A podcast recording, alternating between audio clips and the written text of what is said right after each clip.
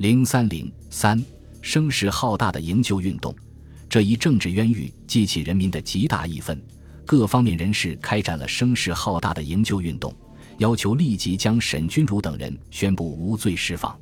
十一月二十四日，全救会发表紧急宣言说，将救亡领袖的无辜加以逮捕，实在是一种对于全国人民爱国运动的一种公开的无理摧残。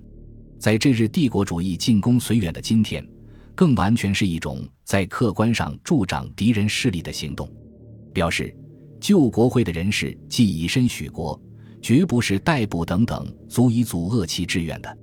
如果当局不愿让人民救国，一定要人民做垂手听命的顺民、亡国奴，那么一切不愿做亡国奴的人们，也都一定会自动起来争取他们的生存权利的。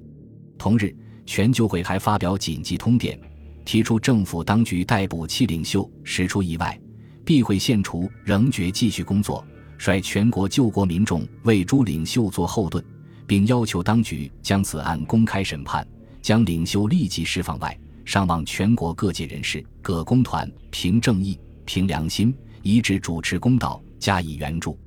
二十七日又发表告当局及全国国人书。对上海市当局于二十五日正式公布所谓救国会为非法组织，勾结共产党，破坏人民对政府之信仰，以及鼓动罢工风潮，阴谋捣乱治安等罪名做了驳复，指出此次避讳其领袖于亦无罪证之情形下，即为市公安局会同英法租界捕房所逮捕，于法律上言之实为非法，就领袖本身言之实为无辜。要求当局立即释放朱领袖。救亡情报同时发表“勿为仇者所快”的社评，指出，自其领袖被捕事发生后，上海的日文报纸就满载了幸灾乐祸的消息，并有宋庆龄先生亦已被捕的消息传来。从日本人这种兴高采烈的神气间，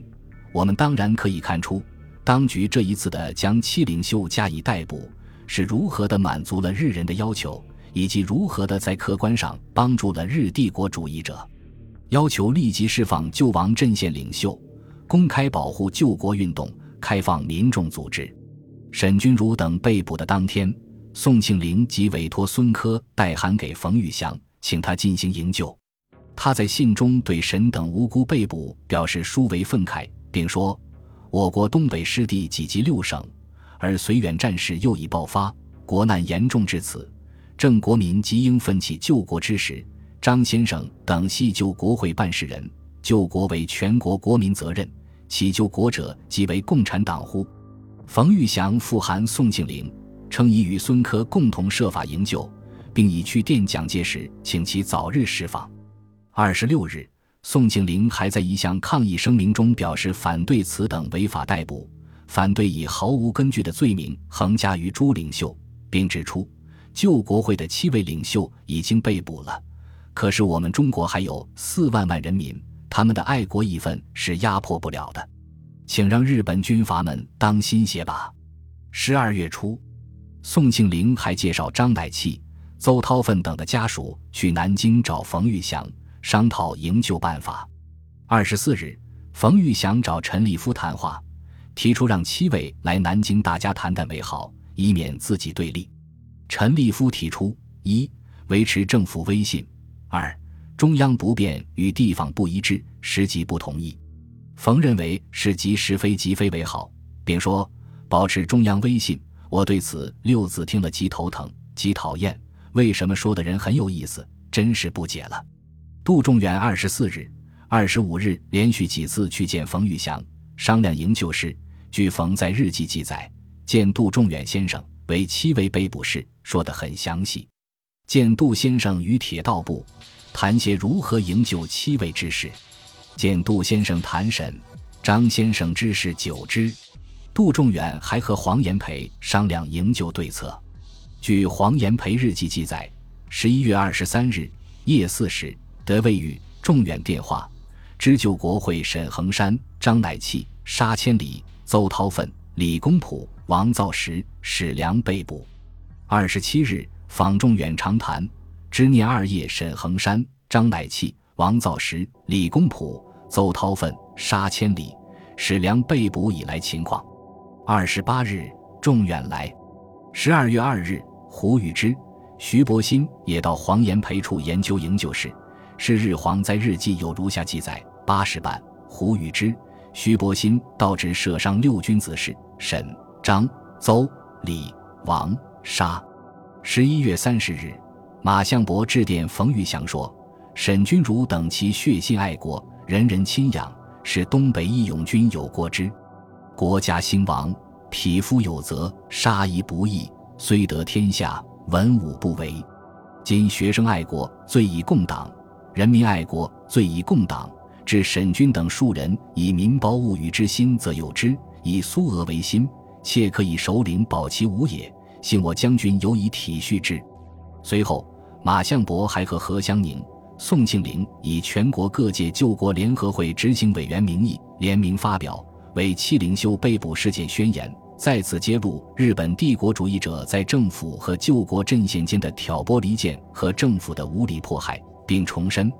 我们的立场是要求全国人民不问党派、不问信仰、不问地位。实行真正的京城团结，停止一切内争，立即对日抗战，求得中国之自由和平等。救国阵线的立场始终没有变更过，而且今后也绝不会变更。为了声援沈钧儒等爱国领袖，冯玉祥、于右任在南京发起征集十万人签名营救运动，以表示民意所依，而促南京最高当局之觉悟。中国共产党的《红色中华报》和《救国时报》也著文抨击国民党对救国运动的摧残，认为逮捕救国领袖是为全国人民所痛心疾首的。全国人民绝不会为南京政府的爱国有罪政策所威胁而坐视中国的灭亡，必须再接再厉，前仆后继来发展正在开展着的全国救亡运动。全救会努力从事救国之宣传与救国运动之组织，号召全民团结一致对外。近来我海内外同胞的救国运动之进展，该会时具有巨大推动与赞助之功，号召海内外救国团体和同胞一致行动起来，反对南京政府爱国有罪的暴政，援救爱国领袖，争取救国自由。为了援救被捕入狱的救国领袖，上海成立了后援会。表示要把这个事变广泛的传播，大家起来援助我们的领袖，挽救我们的国家。上海实业界领袖穆偶初等发起援救爱国七领袖运动，获得上海各界的签署赞成。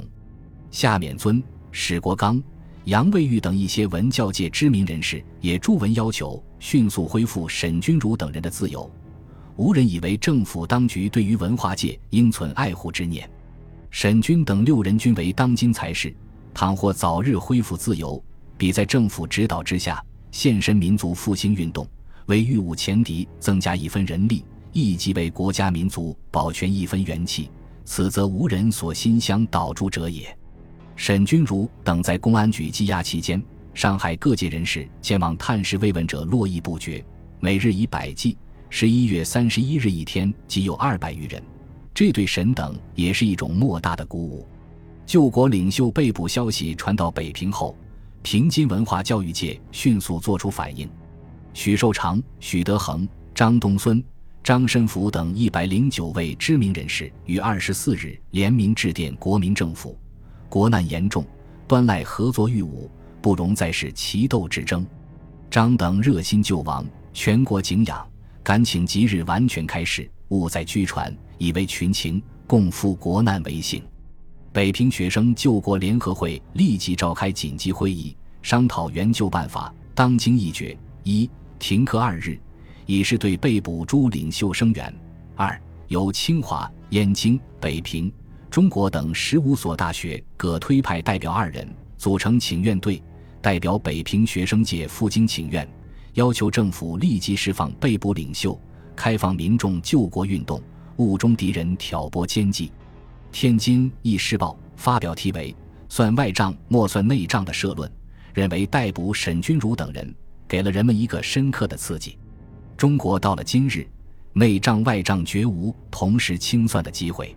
合作御侮方有生机，齐斗相残同归于尽。十一月二十六日，在成都春熙路青年会小礼堂召开各界声讨国民党镇压救亡运动、声援七领袖的群众大会，并筹备成立各界救国联合会。会上，车耀先慷慨激昂、痛哭流涕地控诉国民党的倒行逆施。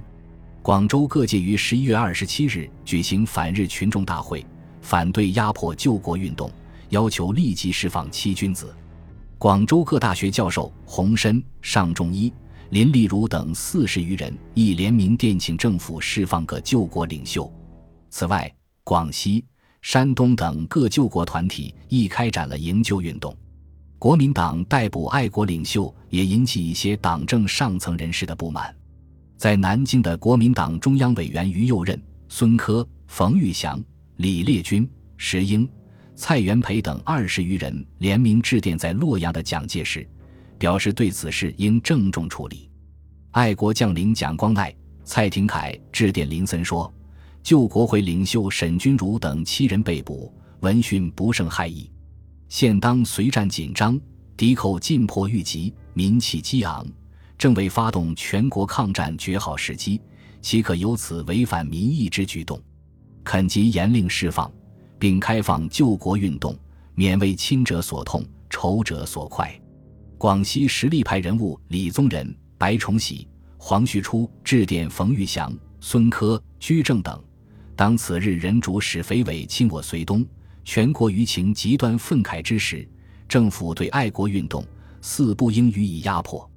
且沈钧儒等七人平时或主教育，或主言论，其为爱国志士，久为世人所公认。如政府加以逮捕，足使全国志士寒心。